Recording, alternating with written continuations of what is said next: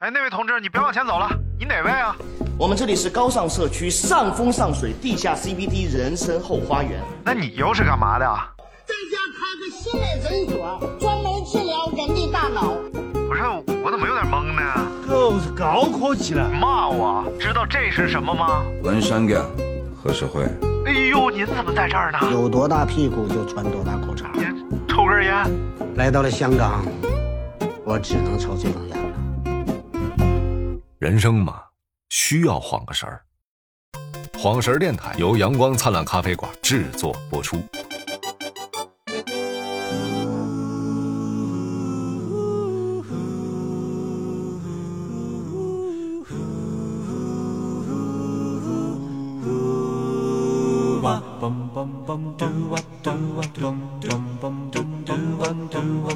kowloon, kowloon, Hong Kong. 在那儿鼠标拿 I like Hong Kong. 对呀、 That's 对呀、什么？卖卖指向不好啊！这里是晃神儿电台，哎啊我是大家日思夜想的张宁马啊，他是大家想不起来的溜大明， 夜想，夜想嘛，夜想白天就是思啊，啊，就是思考思考，说哎呦，我怎么才能成为一个像张宁马一样这么优秀的人呢？晚上就是想，小眼儿，就想哎我白点天头怎么这么傻呀？我操！ 今天我们又进入了某某某某某的环节。 这特别好，这一点风险都没有，对不对？对啊放哪个平台都没事儿， 而且我觉得后边的内容你也可以参考这 个就以呃，今天咱们就某某某某某对吧某某某某某某某某某某嗯某某某某呢，咱找头牛来录也行， 其实不不，你牛你控制不了，它有可能 不叫，对吧？你就抽它呀，而且牛的那个屁特别 臭，污染环境。对对对，牛放的屁是造成这个环这样境污染。咱去那个饲养场录，哦， 整期全是牛叫声，哎，今天又到了这个大某聊君某的时间了，这样行了 吧？给你留出几个可以阅读的 字。太给面子了。 这样这帮人就都能听明白了。对，大某聊君某啊，怎么就想起来又要聊君某了咱呢？用说吗？你不都录了一 期了啊吗？我录啥？你自己都录一期了。我录啥？以后，你侯建人不怕广东人。你不要总是把您马和他的朋友们这个短视频账号里的内容放在我们的播客里边说。哪个号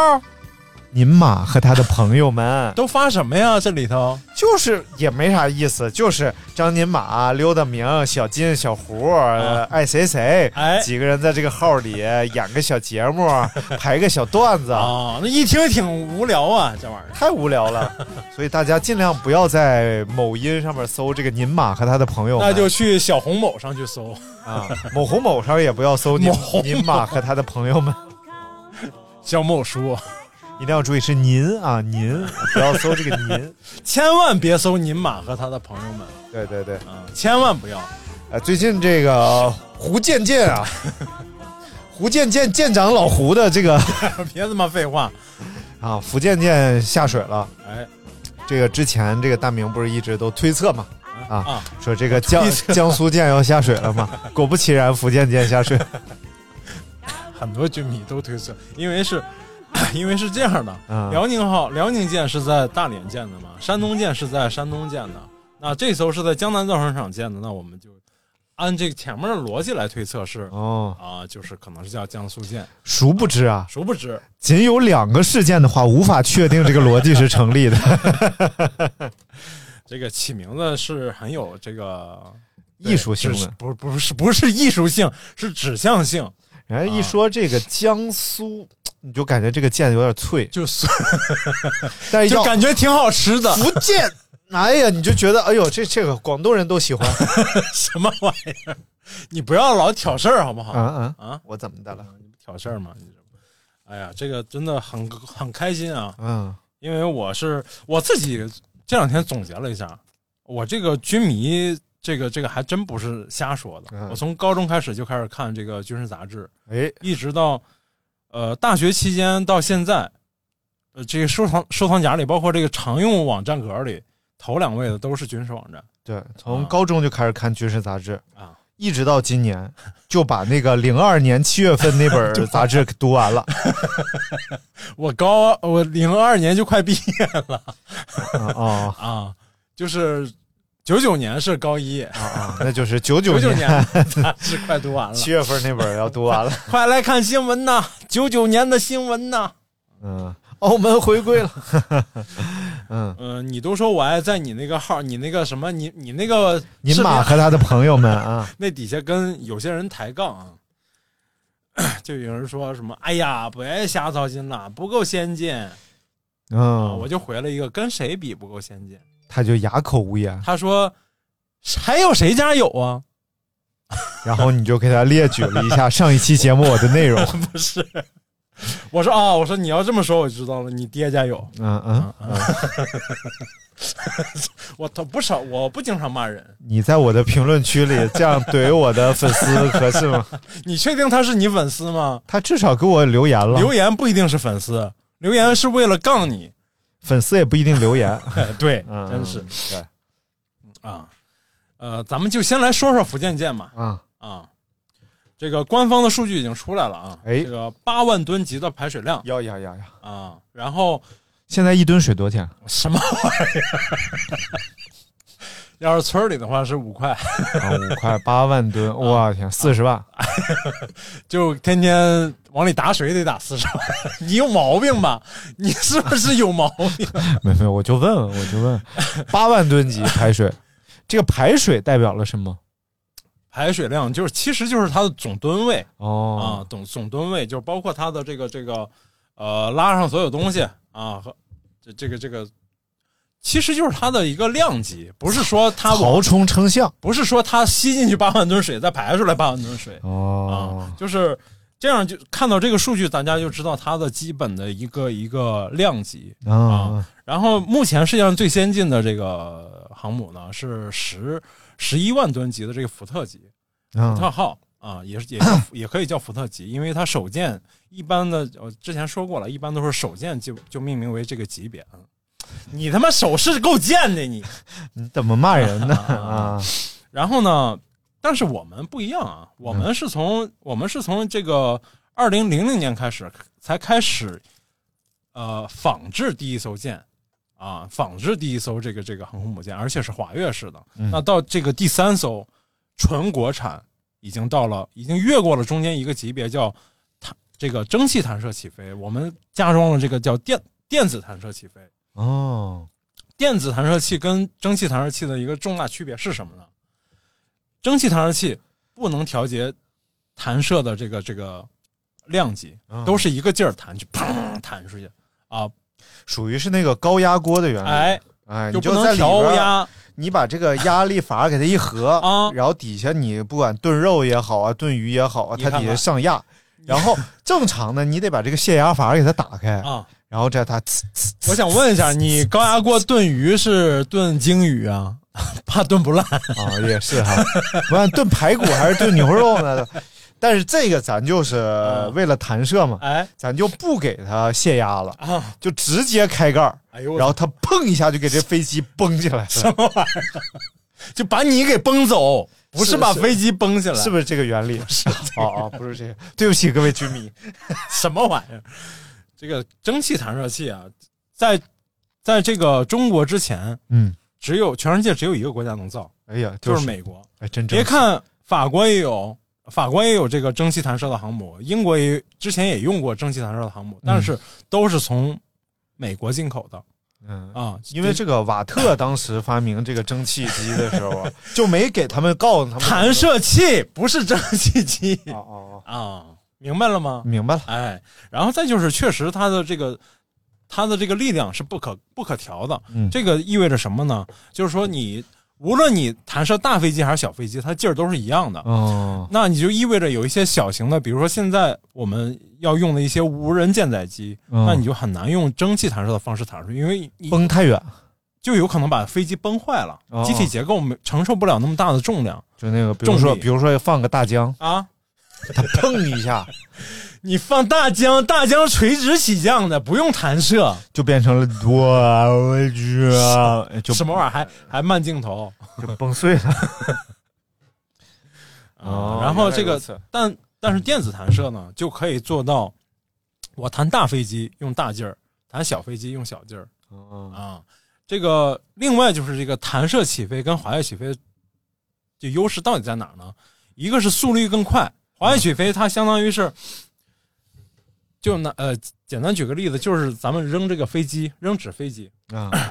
滑跃起飞就相当于你要在这个纸飞机上加自己加一个动力系统，然后哎迎着风，风吹过来大一点儿，然后这个自己这动力系统再起来，然后它自己飞起来。你想，它一个纸飞机上面，它又要加装动力系统，还要等着风向来足够的时候才起飞嗯啊，那就效率很低嘛，对对吧？然后这个弹射起飞又是什么呢？弹射起飞就相相当于咱们在扔飞机，啊，啊，咱们直接啪给它一个动力，这个飞机沉点儿也没事儿，咱们也能扔出去。稍微大点儿飞机，咱们也能扔出去嗯啊。然后呢，电磁弹射是什么呢？电磁弹射目前只有美国真正用上了这个电磁弹射器，嗯而且他们是用的核动力。哦，嗷个屁呀！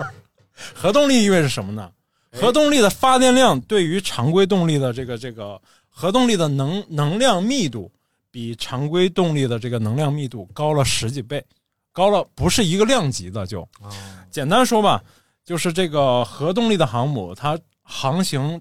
可以超过几年时间不更换燃料，不添加燃料。哦，它的它的呃这个这个反应堆一次的燃料量就够它可能够它终身用。它服役期间可能只需要更换一次，甚至嗯嗯啊，但是常规动力呢就不行了。常规动力要载油，要载重油，或者载这个这个这个这个，有的是用燃气轮机，没呃哎、嗯，没没有，现在没有用煤铲了，铲了，丝炉工呗。呃，什对么玩意儿没没有用重油啊？那就意味着我这个航母的有一大块位置是要装油用的，哦，而且基本上航行时间是根据你的载油量来的。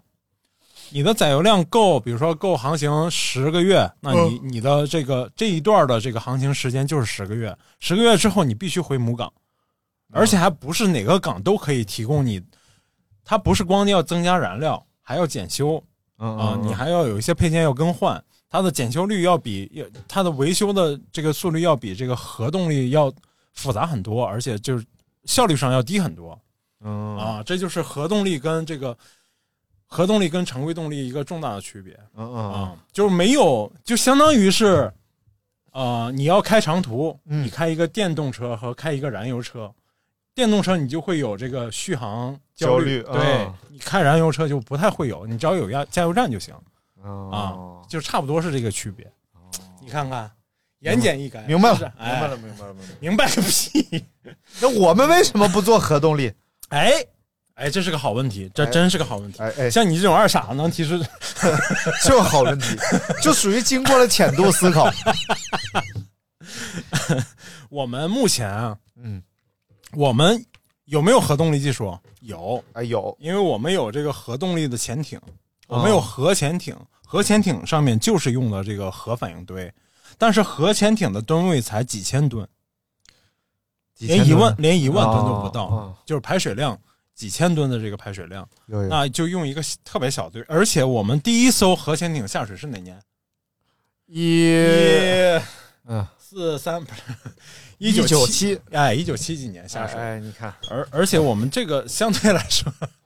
相对来说我们的这个核动力的这个技术还不够完善，也不够好。然后而且就是对于航空母舰这种大型的又是特别费钱的这种装备来说，我们不可能一试马上就能是在第一艘这个这个平直甲甲板的这个航母上就要用这个呃核燃料，就或者是核万一反应不堆好使呢，对不对？其他不就功亏一篑了？有，个定律，哎新的军事装备上哎，新技术不能超过一定的比例，啊我忘记是超过多少了，超过可能百分之三十嗯就会带来非常大的问题。现在的福建呃不是现在的福特号、福特级这个核动力航空母舰就面临着这个问题，嗯它上面的新技术已经超过了百分之三十，应该是，嗯所以它现在它的弹射跟整个全舰的这个供能系统有很大的矛盾在里面，嗯，这是先天性的，而且是要改新变。技术啊，哎一直搞不行 啊。什么玩意儿，很难把它很难把它从根本上，除非从做大的改进。但我们我们为什么能做到这一点？因为是是这样的，刚才没有讲，电磁弹射耗能非常大，瞬间耗能非常大，所以要用电，基本上就就是这些所谓专家共同认证，就是说你要上电磁弹射，最好是核动力。嗯如果你没有核动力，你电磁弹射的供能供不上。你会用我的核动力就上哎电磁弹射，不会用我的核动力就别上电磁弹射。如果你没有核动力还硬上电磁弹射，那你这个电磁弹射就没有 电。什么然后，于是他们就紧急联系了比亚迪啊！然后比亚迪不是说：“我们这个刀锋电池啊，保证给你供电， 供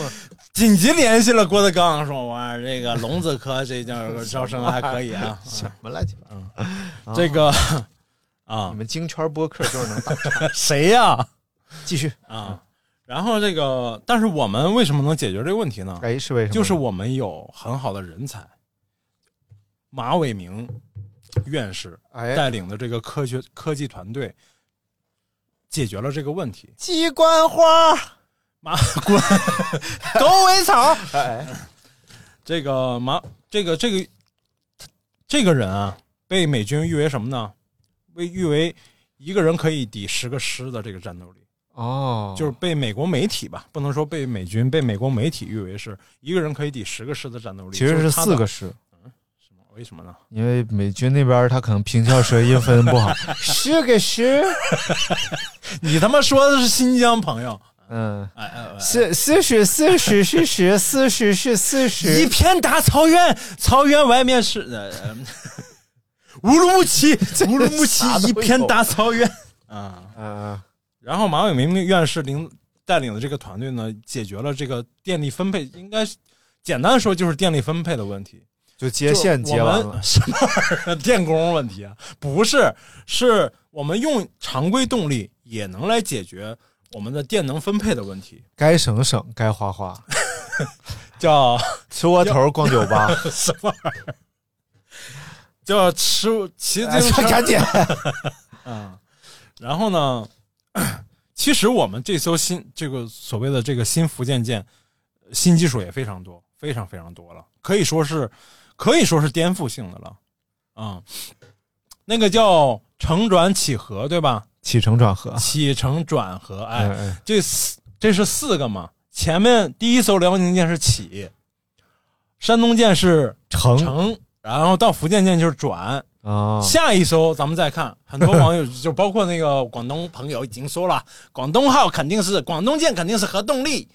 其实呃，起承转合属于是讹传哎嗯，因为这个合它是一个多音字，啊，所以你也可以念 弧，起承转弧，就到最后就是哎一推盘到位了，什么玩意儿？起承糊转了起承转湖相停，你报他身份证号吧，三七零六八呃什么什么玩意山山东的啊。 然后呢，我们希可以期待的就是零零四号前零零四号的这个航空母舰，必然是核动力航母。 哦为什么这么说呢？我们的技术储备其实啊已经够了。如如果大家感兴趣，可以去搜索一个这个叫中国的这个核呃核能技术。嗯，呃，咱们的核电呃现在的纯国产、纯自主研究的这个核电站，已经开始已经开始对外输出了。就是说，已经有国家可以来进口我们的这套设备去服完成他们的发电任务，就是可以往外卖技术了，卖装备了。而且我们还做了一套什么呢？什么的，有一个叫小型的与核核呃小型的这个这个反应堆这技术，叫玲珑一号，大家可以去搜一下哦啊，这都是官方官方报出来的啊、嗯啊，它的这个尺寸和这个和这个发电的和这个能量密度，其实可以说嗯下一艘要用这个原子原子技术，要用这个核核反应堆的话，应该肯定是在跟这个是有关系的。嗯，它适合这种小型工矿企业呀、小型的这个这个这个呃村镇啊，用一台这个用一台这个民用级的这个发电呃反应堆完全够用了。嗯，而且它的体量和发电的这个能量密度完全适合上舰。嗯啊，而且我们还在做，就是在做这个呃核能核能的这个这个航空母舰前之前，我们还要做一艘。别的剑，什么剑呢？大宝剑，什么？你他妈有毛病！叫核能破冰船。哦，核能破冰船现在目前只有哪几个国家有呢？呃，就是北欧的几个国家，因为他们那边比较冷嘛，啊需、这个需要哦，啊个屁！美国、俄罗斯啊啊，他们的这种核能破冰船就可以保证你在保证你在这个北极在冰封季节的时候，依然可以开辟航道。西安也有冰封，北京有北冰洋，凉皮啊冰封。嗯嗯嗯，你他妈真烦。嗯啊，这个为什么破冰船要用核动力呢？嗯不受燃料和温度的影响啊，哦，而且能量密度大，就是冲击冰层的时候，它得有劲呢，哎，它劲儿大对不对啊。他得把那个冰咔啦咔啦咔啦咔啦，对，就都给它击碎。所以我们应该在下一艘航母知道下一艘航母下水之前，我们应该会看到一艘这个核能破冰船，国产的核能破冰船。哎呦，啊，核能破冰船的重要意义在哪里呢？它是破局马六甲，破局马六甲这个这个，呃，叫什么？马六甲这个咽喉要道被经常被控制住的一个重要的装备。哦，我们可以绕道从北冰洋，北冰洋把我们的战略物资从绕到北冰洋绕运过来啊，不再误会了不再要通过马六甲海峡运过来。我以为是这个破局查干湖打鱼受阻的这个， 你他妈有毛病！还有就是一个是用在北极，另外一个就是用在南极。我们现在的两艘破冰船是哪两艘？一艘是啊南极号，一艘是北 极号我被你一脚后我给忘了啊。啊！这个咱们目前只有两艘这个破冰船，但而且都是常规动力的。常规动力就意味着在很多季节是没法通行的，对，大部分就是冬天的时候我们就不去了， 确实是，只有开化的确时候实是，去。确实是这那样，还破什么冰？就不不能在它最严峻的季节的时候去，要在它最温暖的季 节去。是这样的。嗯不嗯不开玩笑，这个南极科考，我们都是差不多是在每年咱们国内每年十二月份、十一、十二月份的时候开始要往那边去，那边正好是夏季啊、哦北极呢，就去北极科考的话，就是在六七月份夏季的时候，我们再去那边啊、嗯，这样就是成本上更就更节省嘛啊，没有我更大说，的难度。所以为什么北冰洋卖的贵啊？啊就是他去取冰的这个月份都是 有限的，啊，他不是随时都能对往回取的，所以这个北冰洋它就会比较贵，它就四块一 个。如果说是十二啊个月份都，你这么卖四块都卖便宜了，这这两块一个呀，一 块五一个都是可以的。那冰封是两块五一 个，哎，冰峰贵啊，冰封更贵呗，冰峰因为冰封是从喜马拉雅山上拿的水。冰峰因为是本地 冰，不好冻啊。什么玩意儿？嗯啊，好，你还有对福建号有什么啊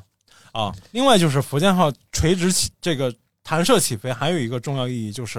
我们可终于可以上这个叫固定翼的预警机，啊，固特固定翼，轮胎就用固定翼的话，它是什么？和普通飞机有什么不一样？不是和普通飞机，我们目前辽宁号和山东号只能用垂直起降的直升机来预警。哦，那它的它的预警它的预警距离，比如说预警距离被什么决定呢？被所它能携带的这个这个预警预警雷达的搜索范围和它的航程来决定。嗯那我们目前这个呃辽宁舰和山东舰都用的是叫这个叫卡卡应该是叫卡二八吧，卡二八这个直升机带底下这个这个叫叫毫米毫米波雷达吧，应该是叫啊米波雷达你这然后就没听上，啊你卡二八等于是上一上一听，啊知道吧？啊！你如果说，比如说你卡三条，卡五万，你卡这个，你是就是已经停牌了，不是啊、不是卡叫二八的听啊话，不是叫听二八，是叫卡二八。不是你卡二八就等于你还缺两张呢，你滚！你啊是上一张停一张，哎呀， 烦死了！啊啊，没事儿了，他就没法用这个 大型的这个呃搜索距离更远、嗯航程更远的这个这个飞机来进行预警。那你没有这个预警能力，你的作战能力和作战范围就受到很大的限制啊啊。但是我们的垂直这个只要有了弹射起降，我们就马上就会有，因为我们在预警机方面没有，应该是没有这个技术瓶颈的。我们已经有这个最早有空警两千，已经是世界上最先进的空中预警机了。嗯还有这个，比如说空警五百啊，都是在都是在预警机行列非常先进的这个机型，然后只是没有舰载的这个小型化的啊、这个小型化小到什么程度呢？就我我们就看到 在哪儿， 就是它整个可能搭载的成员可能也就呃六六个人左右啊啊，然后整个像一个小型的这个这个客机，哎，就有点像这个，MPV 弯流那叫瓜牛， 弯流那个啊啊啊弯流那个机型应该差不多大啊，然后上面加一个大的这个这个预呃这个雷达的这个圆盘啊，啊，哎，然后从加往起飞，然后去高空预警，然后能发现提对方的舰艇也好，发射的这个发射的这个导弹也好，提前预警之后，你好做预你好做这个这个你的你的准备动作，哎，原来如此这，很重要。这个对于一个所谓的这种真的啊、呃航母战斗群来说是至关重要的。嗯，我想到底今一定有人会说这打岔打太多了，啊根本没法听。 然后希望这我的听众们都能把这个就爱听打岔打在评论区 当中。啊、咱俩也互换一把，对吧？终于成你打岔我， 嗯也嗯，啊，还有一个，还有一个还有一个是已经期待，就是呃，福建福建舰应该是在两年之后，按照山东舰的这个服役和呃服役的这个这个时间来判断的话，应该是在两到三年之后入役，就服役。而且福建舰下水时候的下水时的这个漆装程度，就是我们看到的涂装啊，包括舷号啊，包括上面这个岛型建筑的这个完整度，都比山东舰和辽宁舰下下这个下水的时候要完整的多嗯啊，所以可能它的入列时间要比山东舰还要快嗯啊，所以我们在呃等它入列之后，还有一个重大的看点就是我们的第五代战斗机很有可能就要上舰，歼叫歼三五战斗机，啊那歼三五和 F 三五有什么不一样 呢？哎，这可以说一说。哎，这是个好问题。 F 三五是目前美军装备的，呃，单发第五代战斗机，但是在它的序列里可以排叫第四代啊。然后单发是噗噗，单独一个发动机哦哦，嗨啊，，单独一个发动机。我以为这这都二零二二年了，他还没有连发的什么玩意儿啊？就飘飘飘飘飘。这个战斗机啊，有单有单发也有双发的啊哦。双发相对来说比单发的优势在哪儿呢？假设你的战斗过程当中，你的一个发动机出现了问题，你是可以靠单独一个发动机把你安全的返航的嗯啊。但是但是就是同呃 F 三十五和歼三五，它的这个尺寸上，呃差别并不大啊，而且而且呃歼三五对于 F 三十五来说，它的这个研究时间是更晚一些的，所以有它所以它有一个后发优势啊。而且 F 三十五是在我在之后的在之前的叫歼三幺的歼三幺的基础上改进而来的，改成了这个舰载型。之前它并不是舰载型，以舰载型初创而研发的，哦它是以跟这个歼二零搭配着研发的啊。一一会儿我们能讲到。然后它的这个优势在于哪儿呢？首先是它是后发优势嘛，它的电子电子元器件都要比啊 F 三十五要更晚研发，也就是说它的代级要更高一点哦啊。嗯另外呢，就是就是它是双发发双发的这个这个战斗机啊。它它本身它是双发发动机，然后旁边来了一个单发发动机，哎他说碰什么玩意儿？ 白板呢？啊，第五代战斗机的标准是什么呢？嗯哎，四个标准：哎，第一，隐身性，哎呀呀，哎，第二，超机动性。哎呀，你那叫超机动吗？你是嗯哎，陈鹤高， 哎什么玩意儿？让你站，什么玩意儿？超，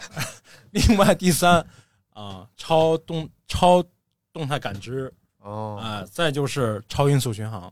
这都是陈鹤高吗？什么玩意儿？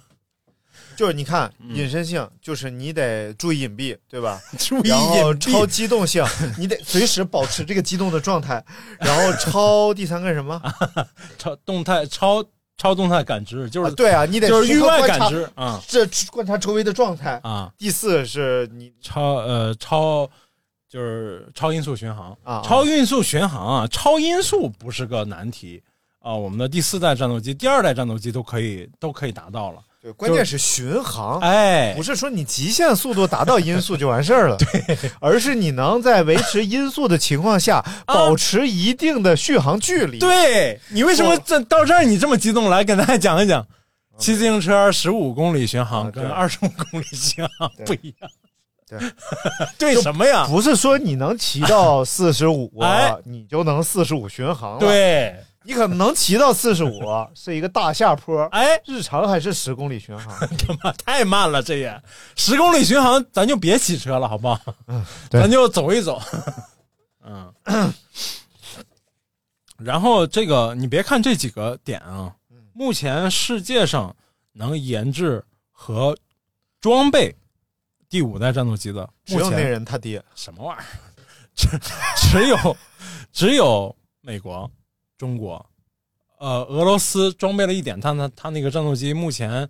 呃受到很大质疑啊、嗯就是由于它的这个隐身能力也好，或者说它的这个呃，它它最容易被质疑的就是隐身能力和这个超视觉感知这个能力。它可能在这两块方面是相对欠缺的，而我们相对欠缺的是什么呢？我们超市不感知。什么玩意儿？ 我们是这个呃超音速巡航能力可能会有一受些到些质疑差距，嗯因为我们的发动机还没有那么强劲啊，但是已经在近些年已经得到了很大的进步。我们的材料科学，我们的发动机的这个发动机，其实最主要的就是材料科学，最重要的就是材料，它原理上其实没什么没那么复杂，主要就是你的这个涡扇发动机，涡扇发动机它是有非常多非常多的叶片组成的，它的这个耐高温性，就是你要实现超音速巡航，你的这个材料必须在相当长的时间内，忍能耐得受耐受住极超高温的这种考验。哎，以前的这个以前的这个超音速呃飞行是怎么飞呢？是 在你发动机的尾喷口，当你要开始超音速的时候，你推加力，超音速尾喷口开始大量释放燃料，然后从你的尾尾喷口的你的那个能燃料大量燃烧，让你的速度提起来。现在的超音速巡航是你你你开始巡航到你结束是一个非常长非常长的过程啊、以前是你哎稍一会儿你这个预设的这个这个飞行时间就到了，你的材料已经再烧可能就烧化了啊，就不能再烧以了前。呀。哎以前 是啊，完事儿了，现在是呃，以前是促膝，现在是长调，什么玩意儿？ 那这个隐形是怎么做到的？现在叫隐身技术，它不是说你肉眼看不到，嗯而是规避雷达的雷达雷达扫识别不到射。对，为嗯怎么能做到这一点呢？就是得上崂山，来唱一段， 穿墙过去，穿墙过去， 保证下那是一大跳。一句都没唱对。啊穿墙过去，穿墙过去咱俩唱不是一出， 啊！你唱的是穿墙过去，哎，算了，什么玩意儿？ 嗯，首先是要有，首先是要有锡箔材料哦，啊，这个外面的这个隐身涂层嘴不是，不不一样，不一样，不一样。哦哦不一样哦啊这个是锡箔材料， 那个是锡箔材料。啊，啊，这个隐身涂层这个技术也不是哪个国家都有的啊。啊，目前俄罗斯好像都不，俄罗斯的锡箔这个锡箔涂料这一块儿啊，从视觉上看应该是达不到这个美美国和我们国家的这个程度的。啊，它的这个它的这个苏苏苏式战机最新先进的这一代的这个涂外表的这个涂层。嗯，跟美军的跟跟我军的这个跟美军的 F 二十二和我军的歼二十歼二零来比都不是一样的，都显得更廉价或者做工更差一点哦，啊其实你看他就是没做好，哎你看所谓苏式啊，啊，它是做的更精细就是，苏东坡式呗，不是，就是你看有这个苏式月饼啊， 有这个苏式东坡的肉 点心啊，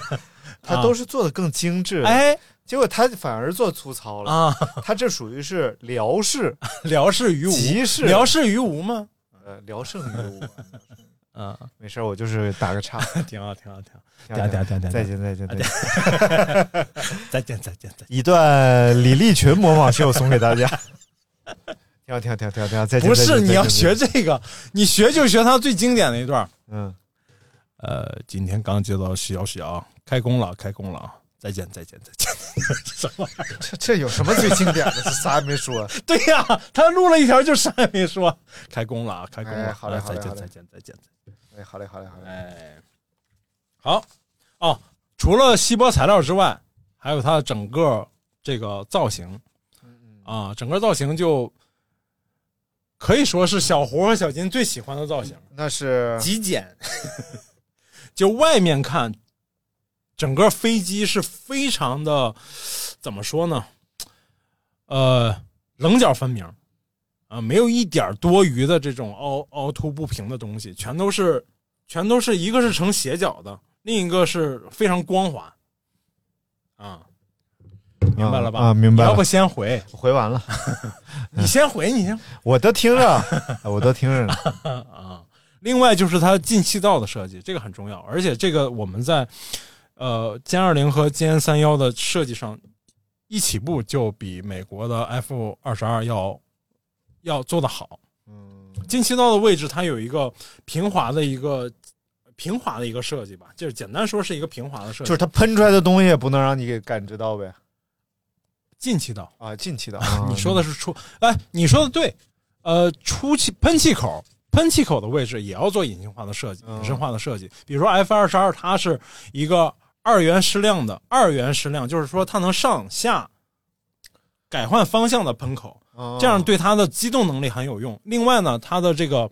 喷口做了这个隐身化的处理，嗯啊、可能用的金属啊，或者可能用的这个降温材料啊不一样，让喷出来的尾气的热度变低，这样让你的红外线的雷达扫描的时候很难也扫找描不到到它，它对，嗯找不到它。另外，进气口我说的是什么呢？进气口就是咱们看到的这个。呃，正常飞机的进气口是可以一眼望到它你的它的发动机的叶片的，嗯这样有一个什么弊端呢？就是发动机是过热的，非常非常热的，在启动过程当中。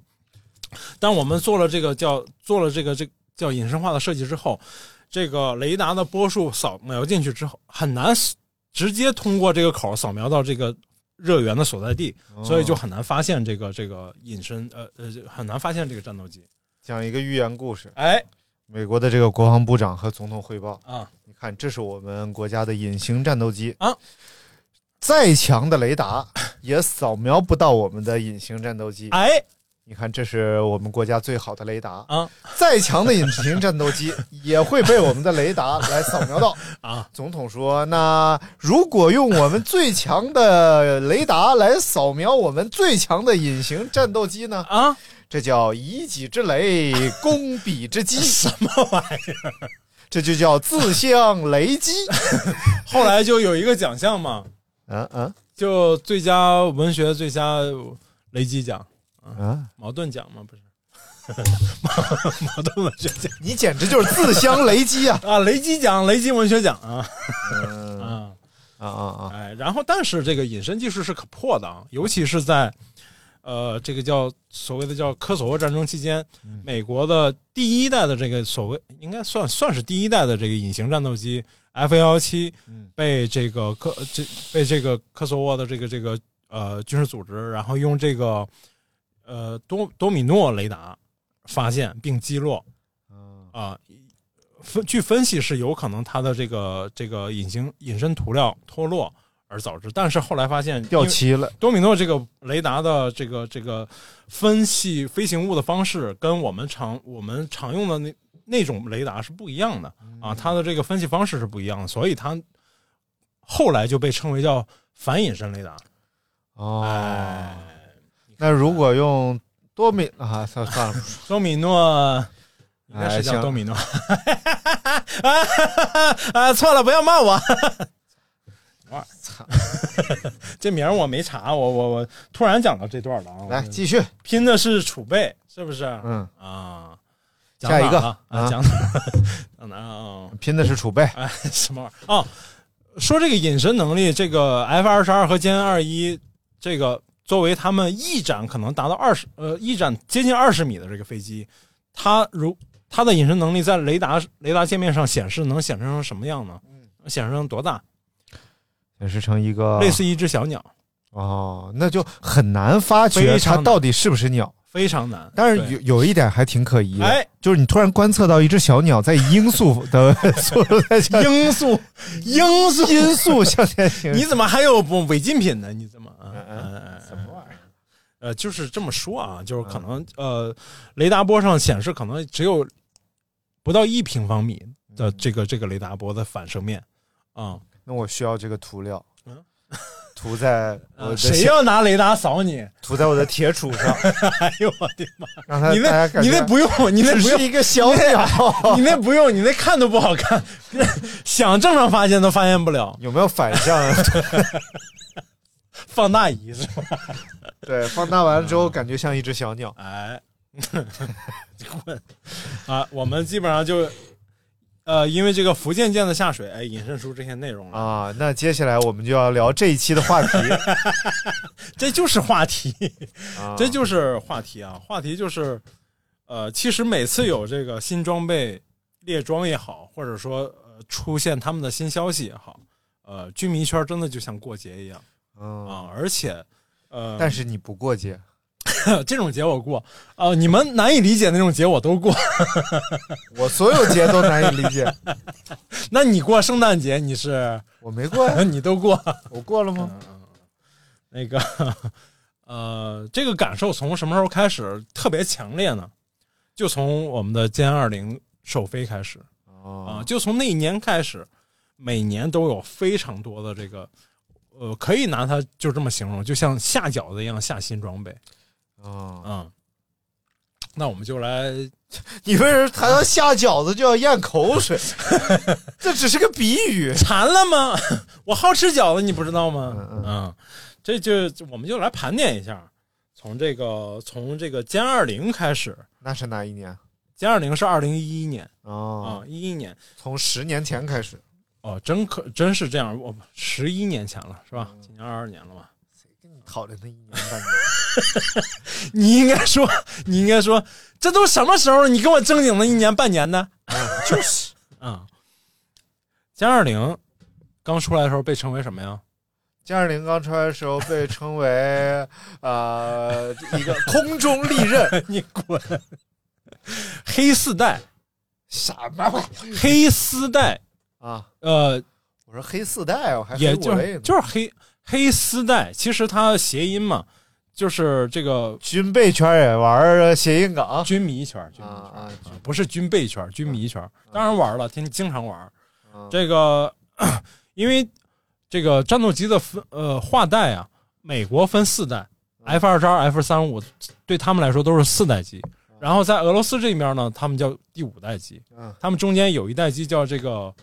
折叠后后后掠翼的这个飞机，他们单独画了一代啊啊啊，就是呃美国早年的那个 F 十四那个叫熊猫战斗机，它就是后掠系。后掠翼的战斗机，那他为什么要叫熊猫战斗机呢？它绰号就叫熊猫，不是说真它真叫熊猫，它绰号叫熊猫战斗机。哦，还咱们的是飞机也有也有绰号，比如说歼二零的绰号叫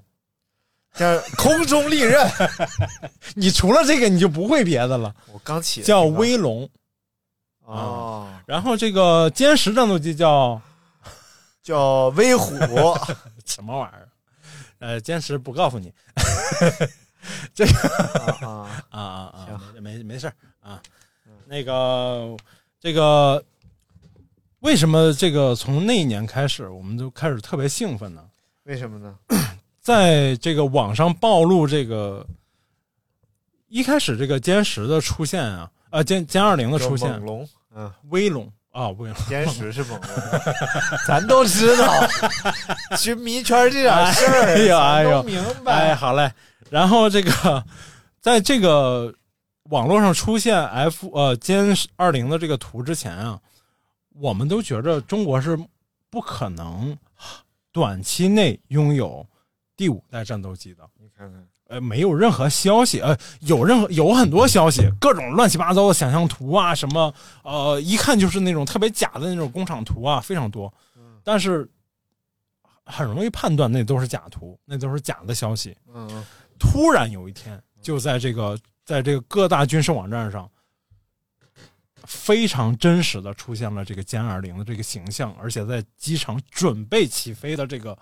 视频都有了然后贴的那个贴纸涂装的贴贴上，让你看不出来长啥样啊，没没，那是车，啊。它是啊这个飞机出来的时候，外面的涂层还不太一样，但就是纯黑色的，嗯，军迷圈立马就炸了，就是真的就感觉我的天呐，这太太让人振奋了。因为在之前是怎么说的呢？中国的军机研制水平比美国落后至少二十年到三十年哎呀，啊，啊，确实是。二零一一年这个歼二零出现之出现的时候，这个美国的 F 二十二隐形战斗机是九几年已经出现的，啊哦，，九九九六九五九六差不多这个年份已经已经研制完成，甚至呃已经服役了，甚至已经服役了好多年了。对，九六年科比进入 NBA 什嘛，么玩意儿？ 然后中国还没有嗯啊，而突然一夜之间就出现了哎呀，啊，这而且它的外形双啊发，重型隐形战 斗机，对而且是这种高姿态的，啊，什么叫高姿态哎，高态式感知的啊，不是高姿态，啊？是高姿态的发布出 来，是不是啊？高机动性能的，哎哎 这不是，实际上这还不算是真正的官方宣布。哎，啊，这只是一些网站上发了一些，发了一些这个这个网友算是偷拍到的，不算正规才拍到的图啊。但是我跟你说，能拍到就说明它有一定的默认的这种这种许可度在里面。假如说不让你发的话，这些网站全都是呃正规网国家的网站是不会让你发出来的都是让上的网站，还有一些不让上的网站呢，哎啊。没事儿啊，哎，就位列我们这个王牌战斗机序列当 中。那说说这个王牌战斗机 都，什么玩意儿？我们先就就说这个过节这状态啊，就是没等几天发出来，先是静视静态感知的这个图片，包括它的整个的大的气动布局，我们都看到了，它是跟 F 二十二有非常大区别的一款战斗机哦啊。这款战斗机甚至在俄罗斯的五代机研发之前，就是亮相之前就已经亮相了，就说明我们已经肯定是要在俄罗斯之前列装这款五代机的，也就是说，我们成为世界上第二个列装第五代战斗机最先进战斗机的国家。啊，这对于军迷来说非常振奋就在当天。啊！大明一边上网一边看这个相关的消息啊，非常振奋，热血沸腾，嗯说：“媳妇儿和 面擀皮儿，我和馅儿， 今天晚上吃饺子了， 当时的兴奋放度 鞭，炮。当”时后的来兴拘奋留了什么玩意儿？正好是礼拜六， 你 看电视吧，看电视搓脚一看还是这个 新闻，哎你呦，滚这电视上没发值呢了啊啊电视上没没没发主流媒体发那都是过了好多年之后，好几年之后才军发晚的不播吗？军晚是哪个晚？就是军迷联 欢网，你 别他妈废话，嗯。然后当时看到这消息的这个这个激动程度，不亚于今天看到福建福建舰下水啊、嗯真的不见不亚于这个程度。嗯，然后再就没过几天，首飞成功了，哎呦，哎，然后就一系列的这个关于歼二零的消息，比如说首飞成功之后啊、做要做哪些改进啊，零一号、零二号、零三号、零四号不断的验证机出现，它因为每一款验证机验证的东西是不一样的，嗯验证的数据是不一样的。然后经过这些验证之后，我要在哪里做调整，在哪里去做改进，然后什么时候能定型？哇，就是一第一股脑的零就一号验证，哎，这个玻璃水能不能把这个飞机玻璃给擦干净？ 零二验证这个雨刮哎器你说行不行？ 啊你说到这玻璃，嗯嗯，哎，歼二零小小的一块这个座舱玻璃都哎蕴含了高科技含量在里面哎，啊。这个玻璃属于是首先，它是一个钢化玻璃，什么玩意儿？首先是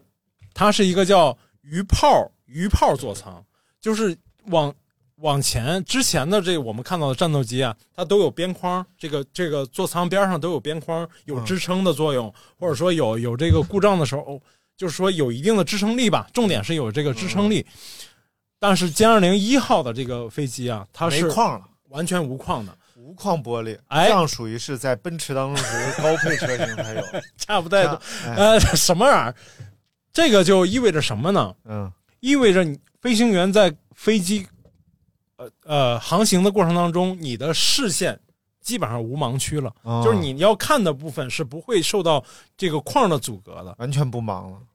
显然如果不 忙，你赶紧听我八五八，听你把我扒，下一句是啥来着？继续。 然后，但是呢，经过这个验证之后啊，因为这个这项技术啊，以前只有美国掌握嗯， ，F 十六和 F 二十二上面都是这种玻璃。这种玻璃对于玻璃的工艺要求非常高，除了它是，除了它，一个是制作难度非常大，嗯，它是整个有弧形的，你要做棱角形的，相对来说比较好做，但你要做一个纯流线型而且弧形的这个，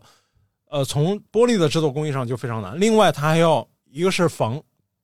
防冷、防热，还要防防紫外线光，还要防一些雷达波束，就是还要考虑到隐形、隐身的这个这个功能。所以它这个吹的时候就得来回转着 点儿，然后这样的啊话，它你整多大肺活量能吹这么大一个玻璃？那玻璃不都吹出来了吗 你？在这儿放屁！嗯，啊，然后能看到，如现在你看歼二零也能看到它的飞机的这个座舱玻璃是彩色的，哦这是有科技科技含量在里面嗯的啊。另外后来就改进了，后来改进它不是一个纯纯的这个，他发现，因为呃五代机有一个重要要求叫什么？超距离感知嘛，就是嗯我基本上跟你面对面做空战的这个机会是极少的。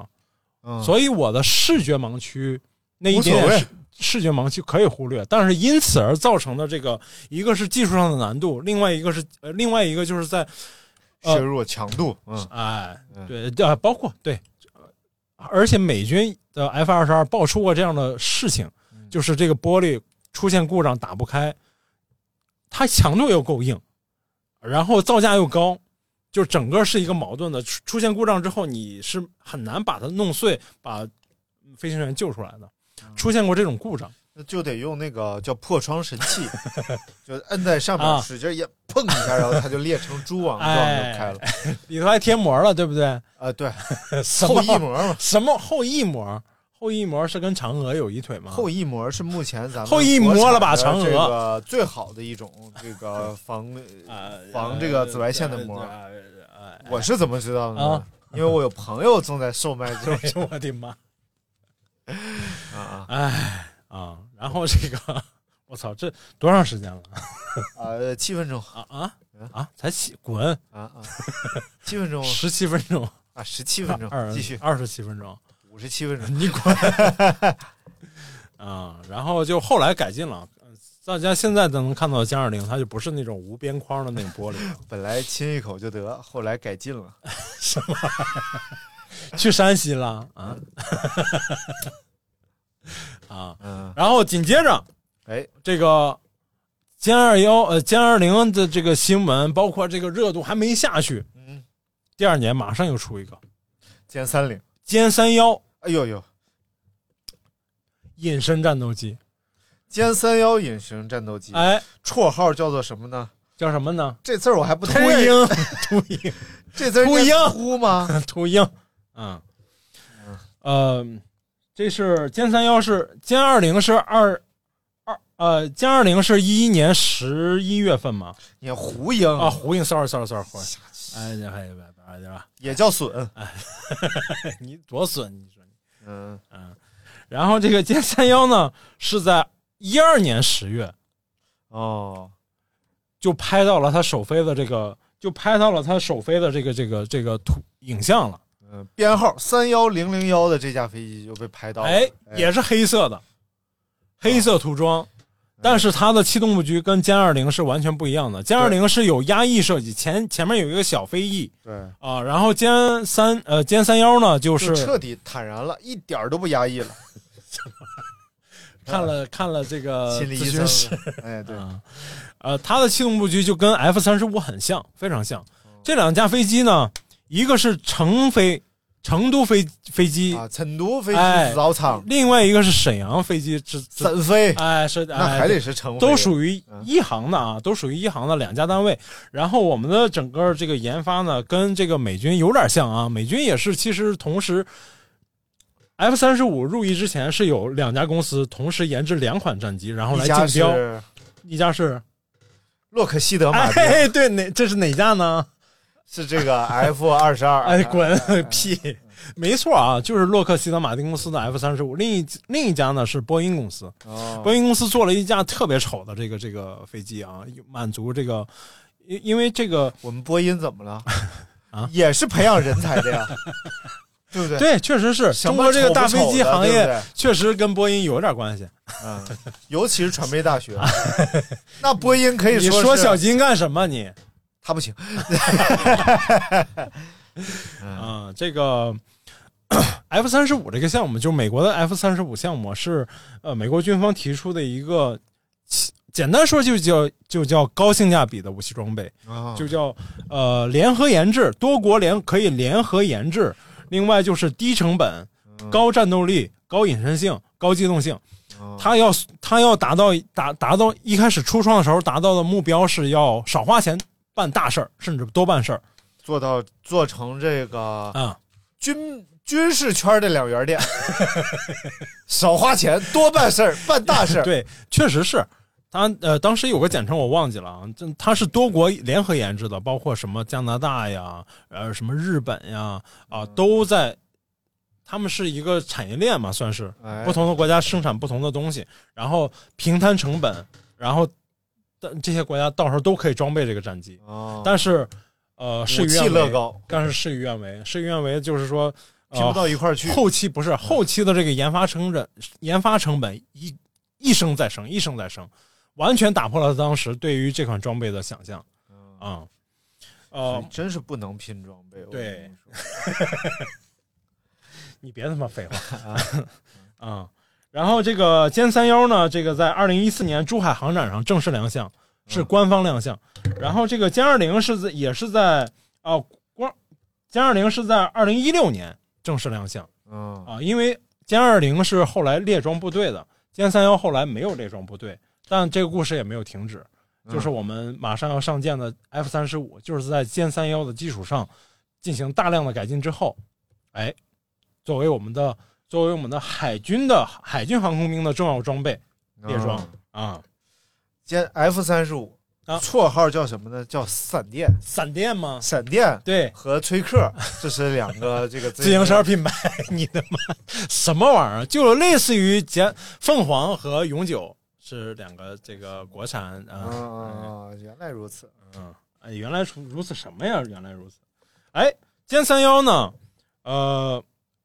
没有详细的这个数据，官方数据没有没有特别详细的啊。嗯，但有从一些别的一些这个媒体或者博客里能查到的，零百十一秒呃，什么玩意儿？啊，它的作战半径，它的作战能力，呃，应该是要，应该是要高于 F 三十五的。哎呦，啊、它的作战半径如果不加呃加上副油箱的前提下，作战半径可以达到两千公里。两千公里什么概念呢？从中国大陆到关岛最短距离是三千公里。关岛是什么？关岛是美军在第二岛链的重要军事基地，嗯也就是说，它威慑中国的一个重要的据点就是关岛军事基地。美军的加油站，哎，差不多，它的啊重要的军事基地日军就在的美那里容院，啊，什么玩意儿嗯啊？记呃，没事儿，嗯，好了，飞机 好了，飞机完了，飞机讲完了，啊飞机讲完了，这不是刚一二年刚过吗？那啊，这在中中间还一过二年刚过，你是怎么过的？这是什么玩意儿？不是，这刚过完这个刚说完，歼二零和歼三幺刚说完，但啊中间还过了个小节，哎，辽宁号下水哦，啊，辽宁号咱们上次已经详细讲过了啊，那我们再说 一遍吧。再讲一期吧，哎你爱听是吧？嗯。嗯嗯，啊，然后辽宁号在二零一一年，然后进行了海试，哦正经进进行了海试啊，然后再过了两到三年之后就正式入列了。嗯，然后这个也算中间也算过了个节，因为这个辽宁号这个节啊，从九几年就开始过了。说嗯说白了，就是我一直说嘛，就是呃，军事网站上大量的就是经常会更新这个辽宁号的进展。哦啊，从从铜锈变体到这个慢慢哎有了上了漆啊，慢慢还摆了模型在上面，摆了舰载机的模型在上面，嗯直升机模型啊，固定翼舰载机的模型，这都算对于军迷来说都是很好的消息。就老给你们过节。哎，真是哎，你看看，好。对于辽宁号下一个重磅消息就是， 舰载机真正上舰，而且是主流媒体播放了舰载机的这个呃从飞机上起从在海上航行的航空母舰上起飞降落的场景。啊，这说明了什么呢？说明了辽宁号具备了初始的训练和作战的能力。当时什么玩意儿？呱呱呱呱呱，啪哎，当 当啥呀？这是舰载机当时有一个，当时有一个，你现在一我现在一说，你就还能知道，嗯，叫航母 Style。哦，哦哦，知道了，哎，知道了吗？就那个指挥的那个动对，作，就是只可以飞行、可以起飞的那个、啊，呃甲板上那个那个动作啊舰员的那个动作，非常帅，啊在那一嗯年，这个动作真的是特别火爆。前腿弓，后腿蹬，但后来改进了，哎后来的动作跟当时的那个 Style 已经不一样了。 就单手倒立拿腿指挥，什么玩意哎 哦儿？白手右手戴手套嘛，嗯，不是。什么什么再带什么哎啊啊！哎，再下面一个消息是网站上这个叫反潜机，我们国家自主研制的反潜机出现了，黄黄皮机。就是什么叫黄皮机啊？啊，飞机在什么玩 意儿？你滚！什么是就是网网站上只要是新飞机，没有入列做实验的飞机，在中国就还没有涂装的时候，它要试飞啊，或者在机场做一些实验活动的时候，嗯，它基本上是黄色皮肤的，就是黄色蒙皮的。啊啊，呃，F 二十二和 F 三十五有些是偏绿、偏蓝色那种蒙皮的，它还没有涂装那个隐身材料的时候嗯啊。但咱们基本上是黄色蒙皮的，就是那漆的颜色，底漆颜色是黄色的感觉哦哦啊、然后这个反潜机出现就是一个黄色皮子的机器，但是这个呢，重点它让人兴奋的点在哪儿呢？嗯是反潜机的一个重要指标是什么？尾巴后面有一个长长的磁探仪，哦，磁探仪是啥呀？磁探仪就是探测的一个小玩意儿， 啥玩意儿？你快讲啊，你你 这个世界著名这个反潜机，比如说什么 P 三 C 啊，它后面都有一个呃，就飞机最后面有一个可能得有个长得有个七八米的一个大杆子啊伸在屁股后面，嗯这个就叫磁探仪。它它就是可以通过海洋底下这个磁场的变化来判断你的潜艇的位置，然后因此而可以呃通知它的猎潜猎潜艇啊，或者通知它的潜艇来捕捉你这条潜艇在哪里，攻击你啊。 在这个飞机出现之前，这张图片出现之前，中国是没有这个装备的。目前没有，之前是没有这这个类型的装备的。我们有直升机反潜机，直升机反潜是怎么反潜呢？是呃投放这个声呐雷达啊啊、声呐漂浮物，然后不断投不断投，飞一段投一段，飞一段投一段，探测这个区域内的。但是这样有耗材，呃，一个是不环保，一个是不是这个都是要回收的，可 都是可以回收的啊。那还行，哎，但是呢，飞行呃直升机的飞行距离非常短，嗯也就一两百公里，它它的半工作半径就这么短，它嗯就马上就要回去，对吧？它而且它的飞行条件对于天气的要求也是有一定要求的，嗯但是固定翼的这个反潜机，它的整个飞行性能，包括它的整个侦测范围和工作时间，都是比直升机要高一个量级的。那为什么不能用固定翼的飞机来投放这个声呐漂也浮物可以，也可以，但 是声呐呃，对于固定翼飞机来说，它它效率更高的是这个磁探仪，而不是那个声呐。哦它可以投放，但它没有必要。就是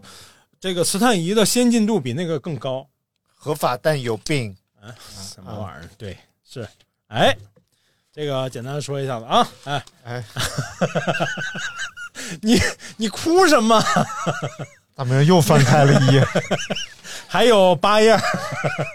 太可怕！我下面简单简略讲好不好？哎好哎，好，感谢大师什么？啊！下面一个一个，呃，也算也算突然间问世的一款装备嗯啊，武直十，武装十，武装直升机十，武直就是武大郎，武直是武大郎，是武二郎的儿子，侄子吗？开心就好。老武家侄子吗？来吧，啊，武直十这个也是就突然间出现的，因为我们在直升机这个领域，我们之前没有，呃，像我们军迷嘛，最普遍的就是能看到国外的先进装备，在、嗯看美国的先进装备，这个武直武装直升机是什么呀？嗯，啊，哈，阿帕奇，哎嘿嘿嘿，哎，阿帕奇是什么意思来着？阿帕奇是什么意思呢？啊印第，我不知道，你 看你说来着？我说啥了？呃，叫什么？切诺基是啥来着？切诺基不是那个印第安人部落？对，阿帕奇也是印第安语。哎啊啊，啊，然后这个阿帕，我们经常能看见阿帕奇战斗呃这个武装直升机啊，嗯我也期待咱们国家自己有，哎，突然五之十就出现了，嗯造型跟阿帕奇很像啊，而且这个能挂载很多这个武器装备，武器呃武装直升机的一个重要任务是什么？打坦克，哦，反坦，哎，反坦克，呃，打击地面目标，嗯啊，而且它的这个机动性啊，在垂直起降，包括它的这个在陆地上的这个受限制程度非常少，非常小。嗯我们之前所谓的武装直升机，只有这个直八改改造的啊，外面挂载的是呃这个这个直八啊，还有这个米格呃直十啊，呃不是不是直十，直八直五啊，这这老一代的那种。那个直升机啊，都是一些前俄罗斯呃给我们的，或者说我们仿制的一些老型老的机型啊，他们它是很多机型都是多用途的哎，不没法呃大量的这个挂载武器装备，但五之十就是专门做用来反地面反地面这个武武器装备或者反坦克来用的，可以挂很多蛋嗯哎。而而且还同时出现了另一款稍微轻型的叫五之十九，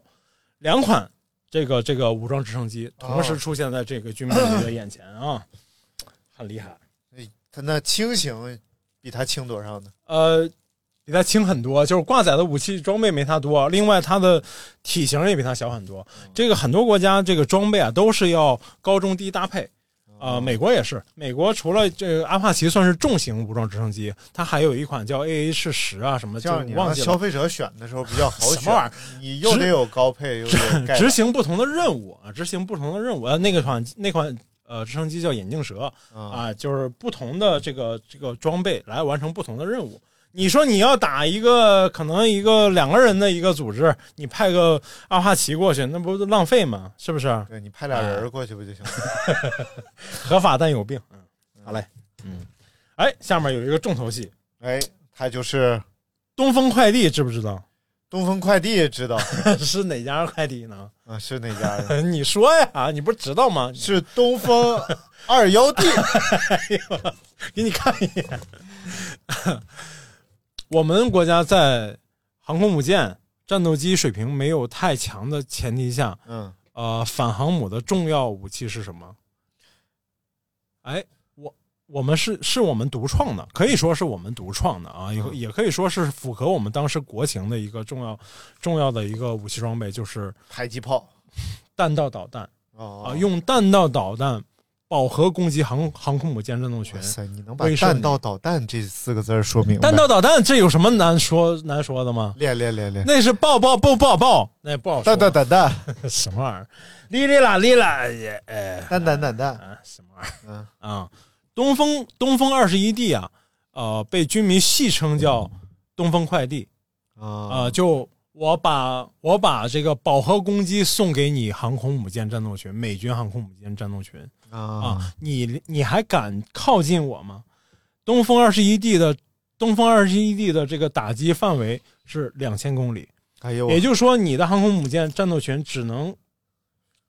不能靠近我接近两千公里。这比三十六 D 还厉害什么玩意儿？三十六 D 软吗？啊！呃，不，呃，哎 啊，然后这个他重要任务就是反舰，而且这是一个东风，咱们的咱们的呃战略导弹叫东风家族。嗯，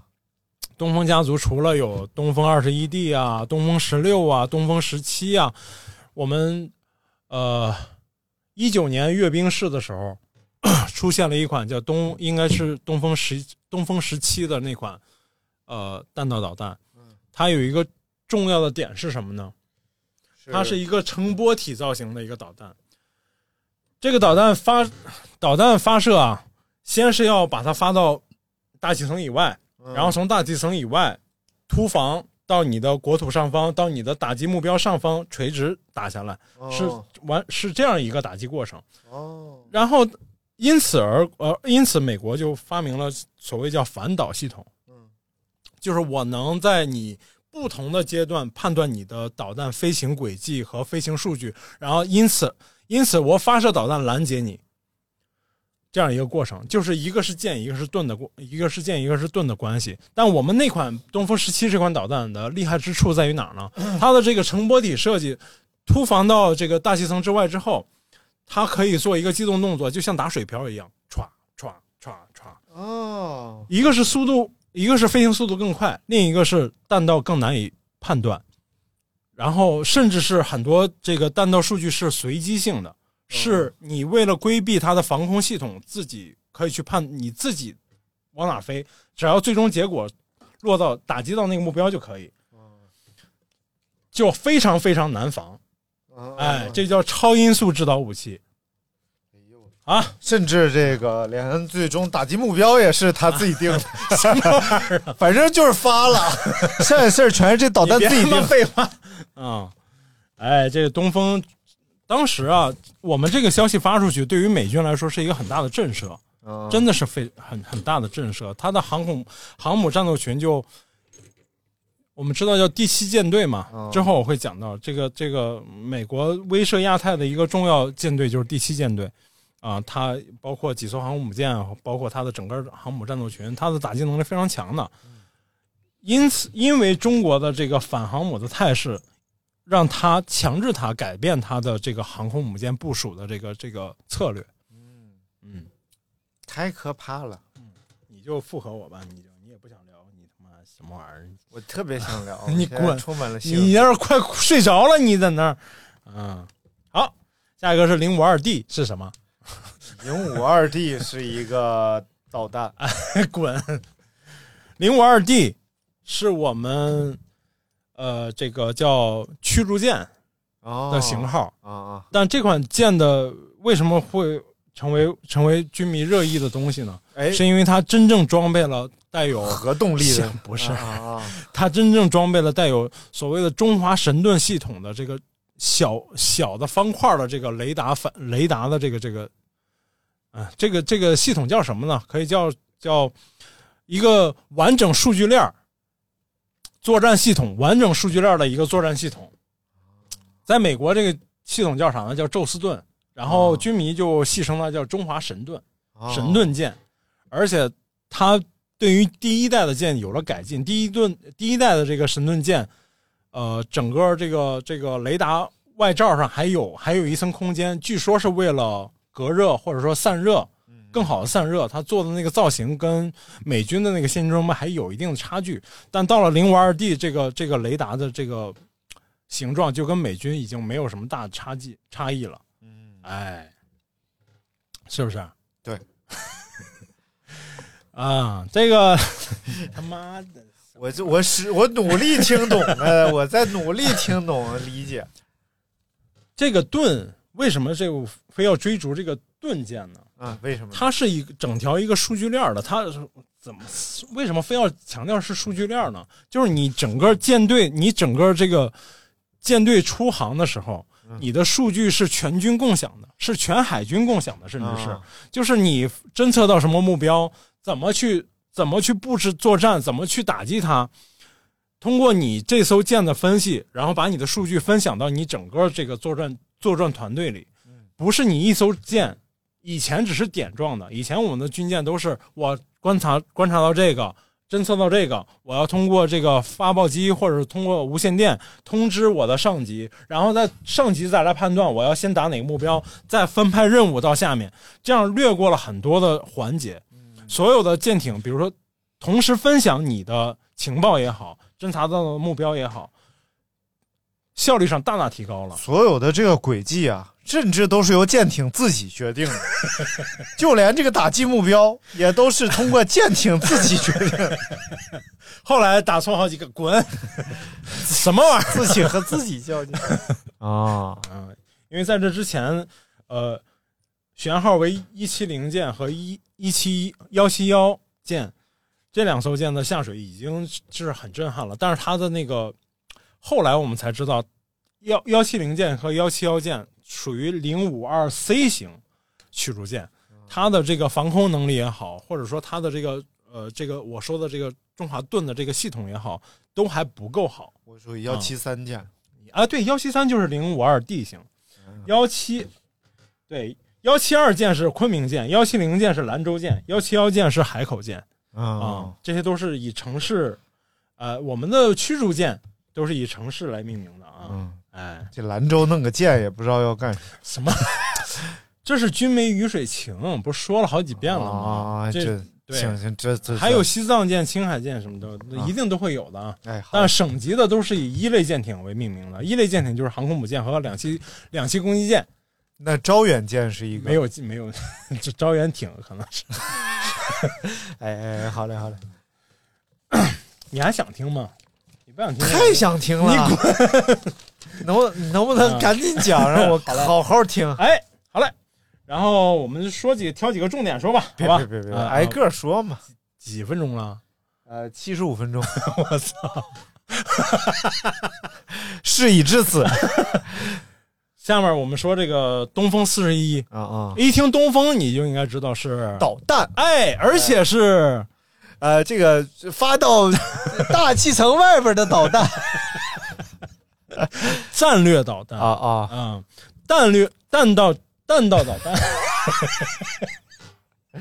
弹道岛上不让那不是啊哎，东风四十一啊，它有好几个型号，第一个是有铁路型，嗯有公路型啊，啊。呃，为什么非要做这些型号呢？就因为有时候要炸铁路，有时候要炸公路，我问你个问题啊，哎什么玩意儿铁路炸公路？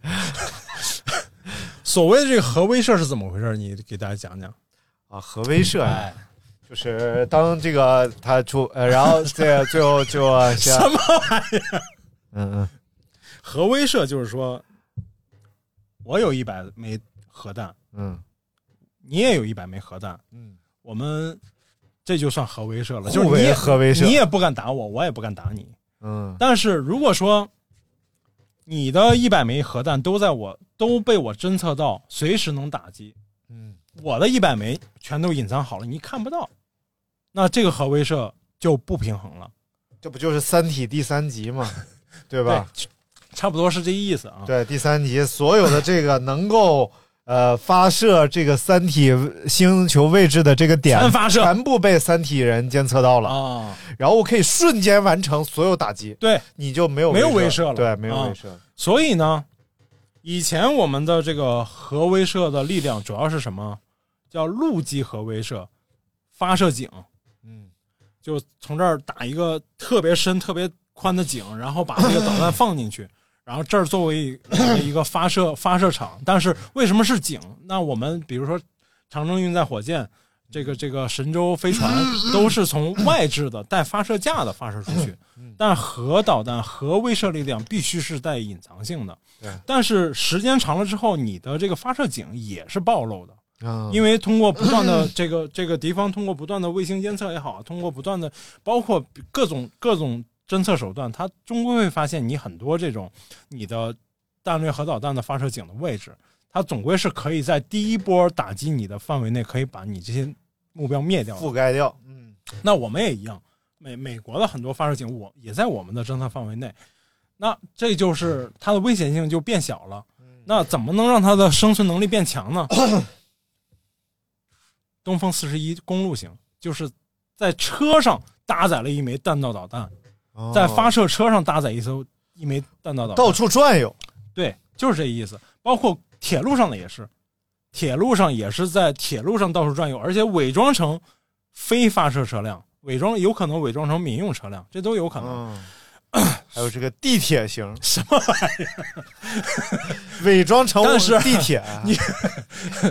这不太可能，啊为什么呢？因为所谓的弹道导弹，体积、长度都非常，重量都非常大，不是一般的东西能承能搭载的。就算是公路型和这个铁路型，都受到很大的限制啊、但是它的生存能力和隐蔽性已经非常好了。但是给它涂装上这个啊隐形涂装，监测到哎一只小鸟什么玩意儿？ 一只铁杵。嗯啊啊，啊，然后呢，但是这个装备出来之前啊，这个类型的装备中国是没有的，嗯，只有哪儿有呢？只有俄罗斯有，啊，俄罗斯那款导弹叫白羊 M，哦，发射场面非常震撼，而且那个那种重工业造型那种那种造型的质感很让人震撼，嗯啊、而且强调的就是强高机动性、隐蔽性、生存能力很强，嗯，可以躲过第一波的这个这个核打击，然后我进行反击你，作为我反击的重要利器，啊、然后哎，就在这个一三年的时候， 我国研制的这个图这个这个装备的图片也在网上，哎，公开出来了嗯啊、就很振奋。太振奋了，而且这个导弹的厉害之处在于哪儿呢？一万四千公里的射程，可以直接打二到十家门口，对二十六马赫的速度，嗯，你知道从中国本土打到纽约多长时 间？呃，这个哎 就是猜一个，用的是这个中国本土到纽约的距离啊除以二十六马赫嘿嘿这么一个计算公式，啊，哎啊，大概就是七分钟左右吧，没那么快，没那么快。嗯嗯据说啊，打到美国是二十一分钟，嗯打到伦敦是十六分钟啊啊，啊、也就是说，你听电台呢，听到哎，这 这个苏醒听点电台呢，现在我们已经往返纽约五个来回了，已经三个小时 了，哎呦喂，嗯咋的？啊？没事儿没事儿，挺好，好，下一个啊，嗯，这个是公路型啊，然后我们还有铁路型不是公路型、铁路型就不说了，隐蔽性最强的是什么型？是这个，呃，别别去 说，潜 艇型嘿，哎潜射型，就藏在海底下，你看 看。人类科技发展到今天啊， 哎呀，我太难了，我还他妈猜谜语，这不挺好的吗？嗯，挺好，呃，这个人类科技发展到今天啊，对于潜艇的发现能力依然是非常弱的，嗯所以在海洋，在海洋里面潜潜行的这个潜艇啊，依然是一个国家最强的生存能力最强、打击能力最强的战略战略力量。嗯，哎，这就正好提到后面一个点啊，就是在二零终一于翻页了，在二零一三年，首次四十年来首次曝光了我们核反应部队、核潜艇部队啊，嗯在官媒上首次曝光，人家藏了四十年了，你说曝光就给人曝光， 是是央视报的，这是他们接受了呃，就是很多这个核潜艇的训练画面也好，核潜艇的官兵在、呃这个这个展示也好，是央视给他报报报道出来的。嗯这种报道啊，在美国啊，很多年前就已经做过了， 就是他们的核潜艇的这个，包括内部内部的一些影像啊，包括这个他们的作战训练的画面，很多年前就已经报过了。为什么一个国家能勇于报道它的，敢于报道，不能说勇于吧，敢于报道它的最机密的核力量呢？ 就是因为它有更机密的核力量隐藏着，没错儿，哎，没错儿， 哎，一个国家的军事力量，我能说的是一种威慑，嗯有些东西我说出来是一种威慑，不说的也是一种威慑。哎，哎，让美国现在经常做的就是我我大量的说对，啊，朝鲜也在说，朝鲜三年前就发布了我们这款东风四类似于东东风四十一这款弹略导弹，公路型的这种弹略导呃弹朝鲜其实更高明，啊，就是他说完，你都大不知道如何选择相信不相信，不不不不，不分分钟就被判断是假的，嗯。 嗯，这个四十年的隐秘啊，就是在核潜艇核潜艇的这个这个工作，呃，艰难程度到什么程度呢？哎，就是核潜艇一一旦下潜，它的工作时长可能就是，呃，最长的有最长的有可能有五六个月的，一两个月都很正常，就是不上浮，一直在水下一两个月。它的工作环境有多局促呢？我们老一代的舰艇上面，不用说核潜艇，就是常规舰艇，嗯，做菜都没法做，哎呦，做饭都没法做。那你看看潜艇官兵常年吃罐头，啊，呃，这个不用说，这个中国潜艇，就是国外的这个所谓先进舰艇、先进的潜艇，内部空间都是非常局促的，更甭说我们的这个老一代的舰艇了啊。嗯，就所以，这个真的为这个舰艇的这个核潜艇的这些指战员，哎，叫好。好，什么玩意儿？哎，还叫好，啊不就你吗？别废话啊！哎，我还有一个重要的点，在这个也是一三年啊，我们做了这个陆基反导实验，啊，玩个屁！ 陆基反导实验是什么呀？就是我刚才说的，你来了核导弹，我要在啊陆基中段反导实验。就是什么叫中段啊？就是说这个飞飞行的导弹最高点和速度最快点是什么时候？就是在中段的时候，就是在、呃大气层之外这段时间。这是应该说可以说是难度最大的拦截点。啊，然后我们实现了我们这个实验成功的次数和这个实验的呃成功的次数和实验的次数都高于都高于美军，嗯，也就是说我们的实呃实用性更强，这个非常重要。这个我们跟韩国那年关系为什么闹闹掰了？就是因为那个萨满萨啊德萨德萨德 反导系统，它就是反导系统当中的一个子系统。它在这里设置这个反导系统，说是反导，分分钟就可以改成进攻系统。啊，他就可以制导，对，嗯哎，痔疮真是要弄个下集 吗？啊啊！唉就这玩意儿弄一集就行，怎么的？弄个下集怎么的？啊，我捡捡中药说好不好？ 哎不是都说都哎，说别别别，都说，你我都剪不耐烦了，你都我剪大掉家就不爱行听了，是不是？把不爱听，把爱听打在评论区。嗯。 然后还有一个啊，就是这 个北斗，嘿哎，北斗北这斗我熟啊，啊，北斗熟你了，介绍一下了。北斗啊啊，它是一个卫星，哎呦，它主要用于这个 GPS 这个定 位。什么玩意儿？当我们北斗用于 GPS 定位。 当我们跑步的时候啊啊，这个手表搜星啊，当中有一颗就是北斗。有一颗就是北斗， 它有，你可以有些手表有三颗星定位，啊有些有两颗星定位，就是但是一般三星定位的啊，尤其是中国地区，肯定有个北斗，啊就民用级的啊，你肯定不能定那 颗，是不是？不听听哪个？就什么玩意儿？ 北斗，北斗啊，嗯，它是一个系统 哦啊，哦它系统的牛逼程度在哪儿呢？ ，Win 九八、Win 九五北斗，什么玩意儿烂斗？给你个大 北斗。那年我才十岁， 他就给了我一个大北斗。北斗系统的建造开始应该是从九几年就开始了 啊啊，啊。我们为什么非要一直到应该是前年，嗯，北斗系统，北斗系统整个建成应该是有三十多颗星还是四十多颗星，组建了这个导航系统。哦在没有北斗系统之前， 我们一直靠指南针。什么玩意儿？啊我们在很多领域是在用 GPS 系统的，嗯嗯，甚至有一些官方领域、军方领域也在用 GPS 系统。这 PS 系统是什么玩意儿？ GPS 系统就是美国主导的研发哦的定位系统。啊，这 PS 不是一个名词儿，它是一个它那个系统才是后来 GPS 后来成为这个卫星定位系统的代名词，哦但它是以美国发射的多颗卫星组建的一个网络成为这个系统。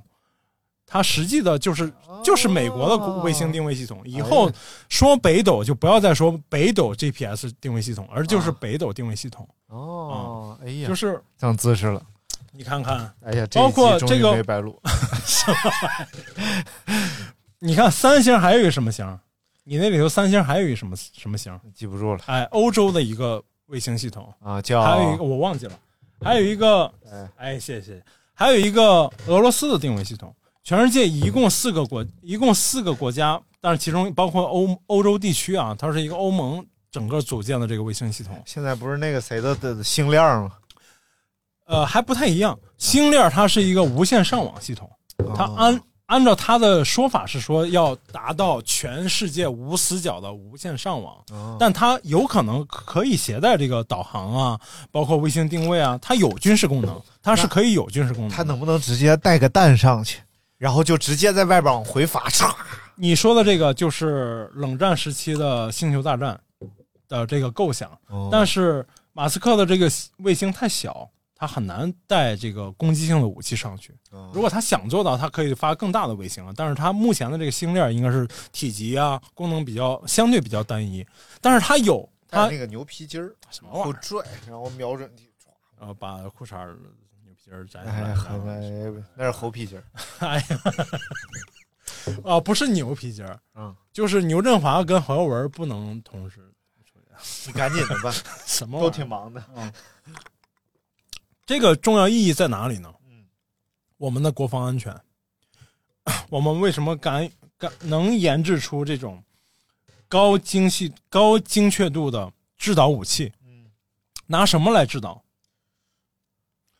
嗯以前如果用 GPS 制导，美国军方是可以知道哪什么是什么人在用我的系统的，啊，我是可以给你提供错误的参数，或者说停用你的这个这个东西的。 那我不就不交费了。本来你现在你现那在你信号老给我 飘，动不别动瞎就说让了上燕郊，什么玩意儿？那玩意儿你给我弹窗，我能受了吗？我啊。然后从一三一三年的时候，是北斗系统的第十六颗星完成了这个完成覆盖，然后完成了区域导航。嗯嗯， 这都跟后面都是有关系的啊嗯啊！这个课不能白上。哎啊，一直到前年还是哪年啊？我忘记了，反正反正就这两年，北斗系统整个建成，我们的国防安全，包括我们，呃，现在手机里啊，现在我们的比如说国产手机里，呃，都是有这个北斗芯片的，啊，就是你的定位，你你不用去安装 APP，你你的你的里面应该就直接植入了这个北斗的定位芯片，你的定位服务很多有些手机就已经是北斗在服务了，而不是 GPS 在服务了。这个国防安全非对于国国防安全来说非常非常重要，而且还有一个是什么？我们以前发射卫星、发射飞船，呃，这个中继中继制导，就是比如说我们不同的地方去观测这个星，然后呃是受到我们国土国土面积的影响的。我们的国土面积这么大，我们最远只能走到允许我们条件能达到的位置去观测这个我们发射的这个航航天器、航空器。嗯但是北斗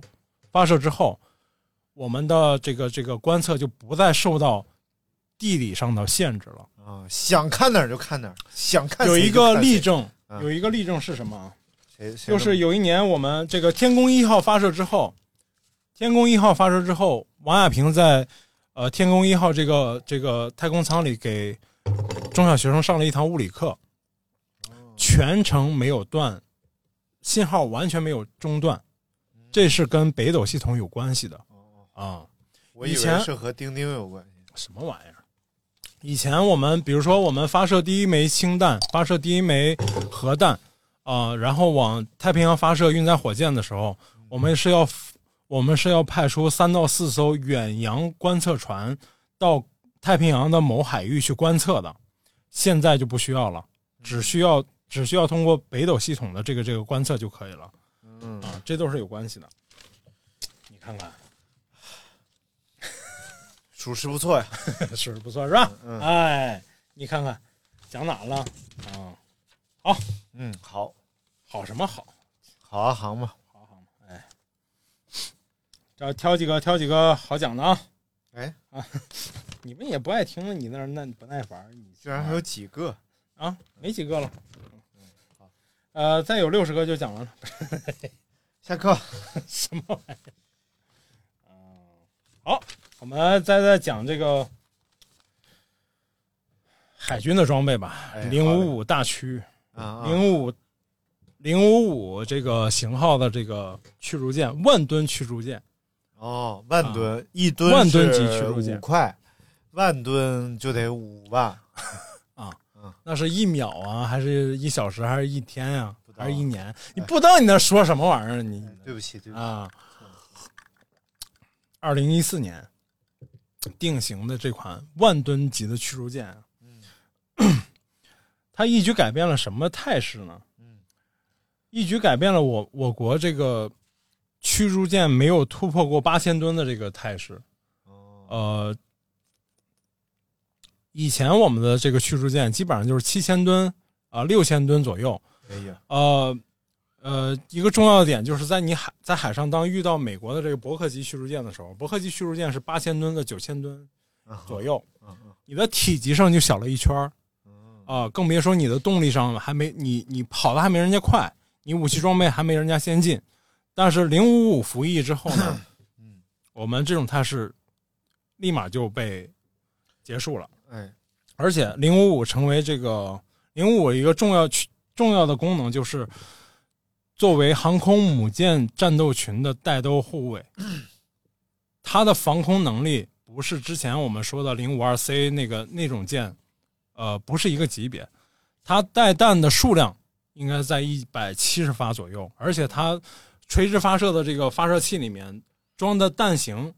是通用性非常高的。以前我们刚才说的零五二 C 那个零五二 C 的那个那个战斗舰，它的 发射井里面有的只能放防空的弹，有的只能放对地攻击的弹，但零五二零五五大区的这个发射发射井里面，通用性非常高，嗯啊，防什空么弹都能往里哎，放都能放。另外就是，它是目前应该说比它对标的美军的那个舰叫朱姆沃尔特型，那那艘舰啊真的造型上非常的梦幻啊，就是可以突破你对军舰的一般的认知。嗯但是呢，战斗力上来讲，呃，武器装备和这个这个雷达配置上来讲，零五五型确实比它高了一筹。因为它确实研究的年限比零五呃比那个美军那个战舰要晚很多啊。然后比如说它雷达波段上就要比那个多好几个波段，嗯也就是说它的侦测手段更多。能听好几个台。哎，差不多是这意思啊，哎，然后这个舰还有一点就是，同时下水了两艘，哦，同时下水两艘两艘的概念是什么呢？双黄的。同时再建两艘，同时下水两艘。哦，嗯，一艘大一艘大型的这种这个驱逐舰的这个这个造价和研发的难度，都是相当高的。 但是同时搞两个，就说明啊，无论在这个建造能力上啊，哎，还是在这个国力财力上啊，你看 看，我们都是能够有这个，对吧？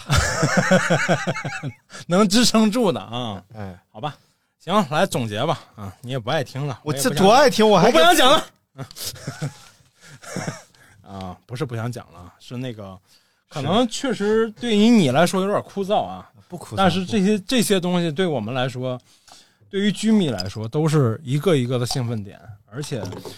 嗯、我我后来总结了一下，为什么居民会因此而兴奋哎，啊？一八九四年，中日甲午战争，北洋水师号称当时亚洲第一水师，嗯被日本被日本舰队全歼。嗯， 呃，可以说中华民族当时被打断了脊梁。嗯，啊，然后再到一九五零年嗯，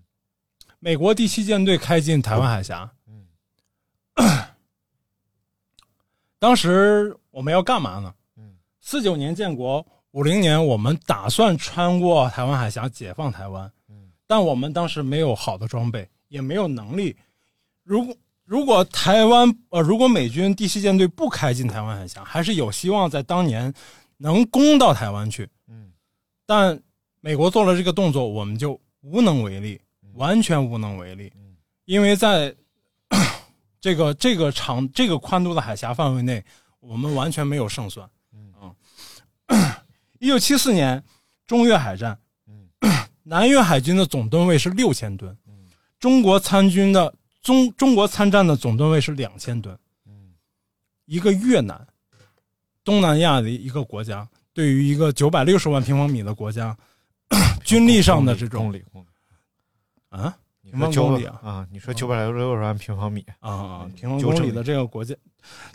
这种战力上的悬殊，虽然说我们后来赢了，啊但是对于中国海军来说，也也是也是很有也是很有意义的，嗯嗯，就是不同的意义。 然后还有一个事件啊，在二零二零一四年的时候，二零一四年四月，美国国防部长哈格尔首次登上了辽宁舰。嗯，参观辽宁舰，这让我这让我想起了一件事儿啊，在一九八零年五月，前呃这个刘华清将军登上了美国小鹰号航母， 当时是中美蜜月期，美国在两冷战的压力下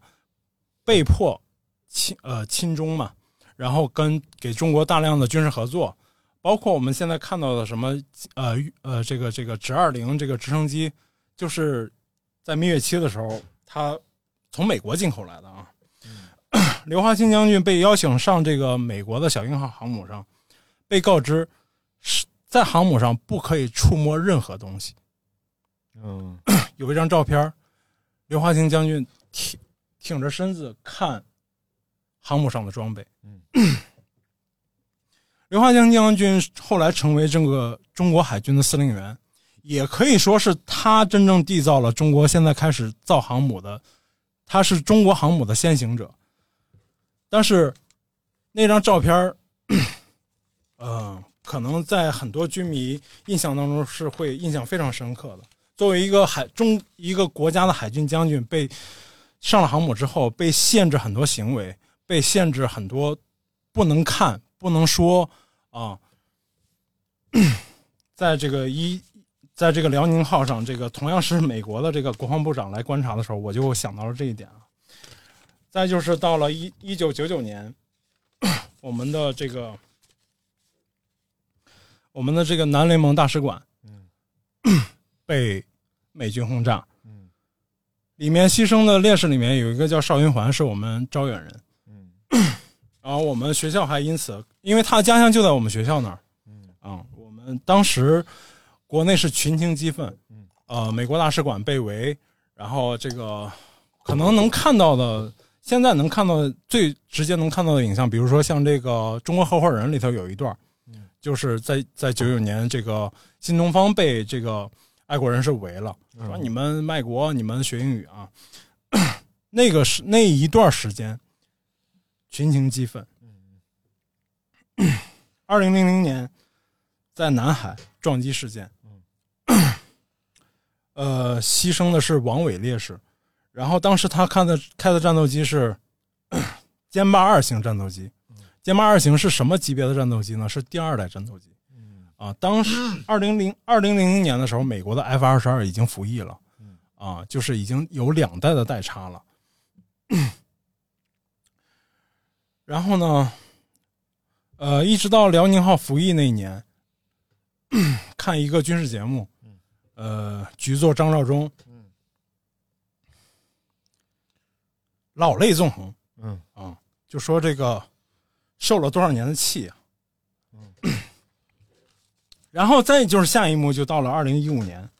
我们中国海军零五四 A 型的潍坊舰去也门撤侨，也就是说这个，嗯，这个军事装备或者说一个国家的强大，嗯、真正的点在于哪里呢？ 战狼里头那个有一个夸张，算是艺术夸夸张的这个桥段嘛，要中国护照后面写着，无论你在哪里，就是国家会带你回家。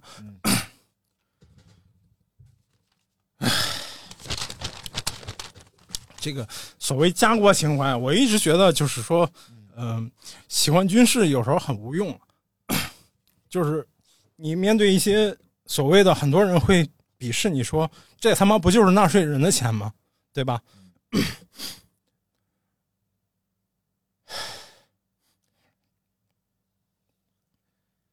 稳定稳定稳定稳定，没有事儿 啊。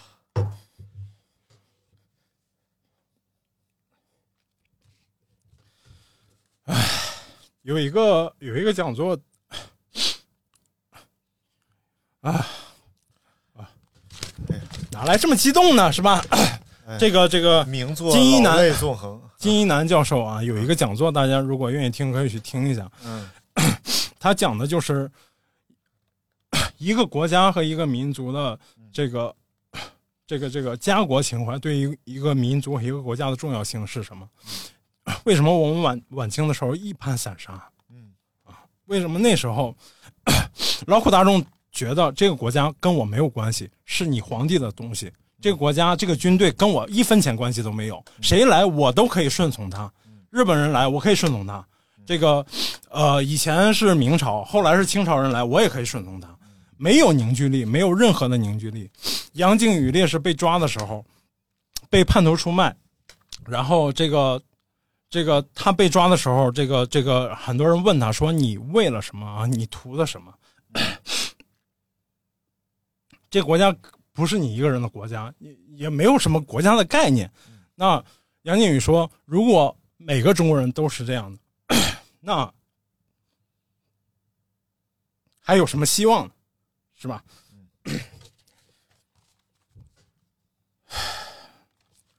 哎，我也不知道我要说什么了。然后最后以这个说一段这个无限大笑的这个让我感受很深的这段话吧，嗯就是他说，呃，建国的时候，周总理说飞机不够，我们飞机就再飞一圈儿。 但是七十年过去之后，国家确实富强了啊，然后。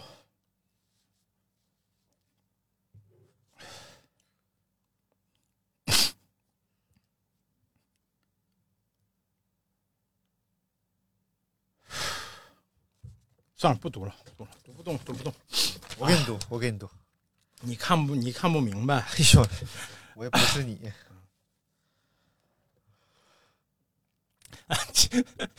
可以高为先烈，此事 啊啊，没事行了，，确实理解了，理解了，理解了。看不懂是正常的，以后可以，以后可以，咱们可以讲这个，比如说，如果如果你们还有兴趣听的话，可以讲讲这个中途岛啊、或者说这个珍珍珠港为什么会是这样？为什么一个国家这么重视海军，呃，这么重视发展这个军队啊、其实如果往小了说，是跟每个人的利益都相关的。那当然如果我们的国家真的够，最简单的说，去这几年的这个芯片制裁啊，这几年的这个这个，包括我们的油价上涨，都跟一个国家的军事实力和和真正的实力是相关的。如果我们真的能把这些把我们的实力展现在外面，然后去保护我们的这个海外利益，怎么去保护啊？其实最基础的就是你要你要有强大的。你要有强大的实力去研究你能够得着的设装备去，这是最基本的点。没有这些点，其他都是浮云啊。然后这个 八十年代、九十年代的时候，就是一直都在说军队要隐忍，军队要隐忍。以前的台湾海峡，以前的以前的台湾海峡被被中国军队称之为就是不可逾越的鸿沟。为什么呢？我们的装备跟人家有代差，我们都是在很多时候都是在做舆论战，我们确实就打不过人家，就真打就是打不过人家。嗯，但是这是实力决定的，你没有这实力，你说不了话。你马六甲被控制就是被控制，你第七舰队开到台湾海峡就是开到海台湾海峡，你被轰炸大使馆，你只能在国内抗议。当你真的有实力的时候，不会出现这种事儿的，不会随便有一个国家敢随便践踏你的主权。哎，好了，很好，可口可乐很好，好啊。嗯某某某某某系列节目又圆满成功一期，嗯，什么玩意儿？评估评估，喝点水啊。然后我们这期就先到这儿了，然后喜欢这个系 以列，后得少录这种节目，哎啊以后就是以后这个咱们就改版了啊，有晃神军事电台，哎，你滚， 你都不爱听，你你烦哎天，多好，是不是？难得有大明能聊的东西啊，什么玩意儿？啊，而且就是情真意切啊，情真意切，喜欢的东西就要多聊，就是干干播客的初衷。你看看好了，感谢大家收听这一期呃两个小时的节目，啊 也希望大家能够就是睡个好觉。啊，什么 哎、好吧，嗯哎，嘿嘿嘿，好一个塑形脸送好给了熟睡中的 朋友们。你他妈闲的，你就是。 You whispered you were mine, and you vowed we'll never part down by the river of love.